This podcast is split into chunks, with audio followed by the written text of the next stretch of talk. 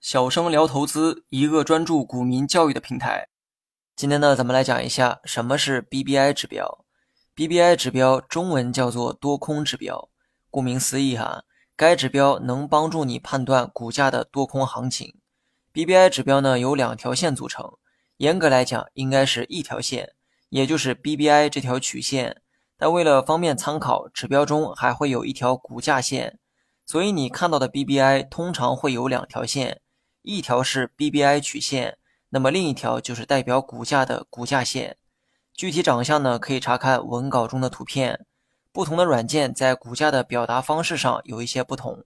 我们平日里看的那个 K 线其实就是股价，所以有些软件直接用 K 线来表示股价，而有些软件为了方便，直接用线条来表示股价。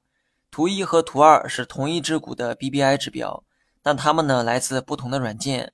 图一中的股价直接采用了 K 线来表达，而图二则是用线条来表示股价。至于图片中的另一条线就是 BBI 曲线，这一点啊，任何软件呢都是一样的。我呢只想告诉大家，不同的软件在股价的表达上可能会有不同，但背后表达的意思都一样。他们呢只是想表达股价和 BBI 之间的某种关系，而这其中的股价，有些软件呢用 K 线来表示。而有些软件则是用线条来表示。然后呢，我们再来说一说 BBI 的算法，毕竟它才是今天的主角。BBI 曲线其实就是一条均价线，这一点呢跟很多指标类似，只不过算法存在一点差异。技术篇学到这儿，你会明白一个道理哈：技术指标虽然很多，具体的算法也都不同，但背后想表达的含义呢却都差不多。这也说明指标没有好坏之分。也没有高低级之分，指标也没有你想的那么复杂。BBI 指标的这个算法其实呢很简单，BBI 等于（括号）三日均价加六日均价加十二日均价加二十四日均价，最后除以四。从公式呢可以看出，BBI 算的也是均价的均价，它呢把不同周期的均价相加，然后除以总数，进而求出了这些均价的均价。虽然均价的问题啊，我讲过无数遍，最早呢可以追溯到均线的教学，但是呢还是有人不清楚算法。比如说公式中的三日均价是将股价最近三天的收盘价相加，然后除以三；六日均价是将最近六天的收盘价相加，然后再除以六。后面的十二日均价、二十四日均价也是相同的原理。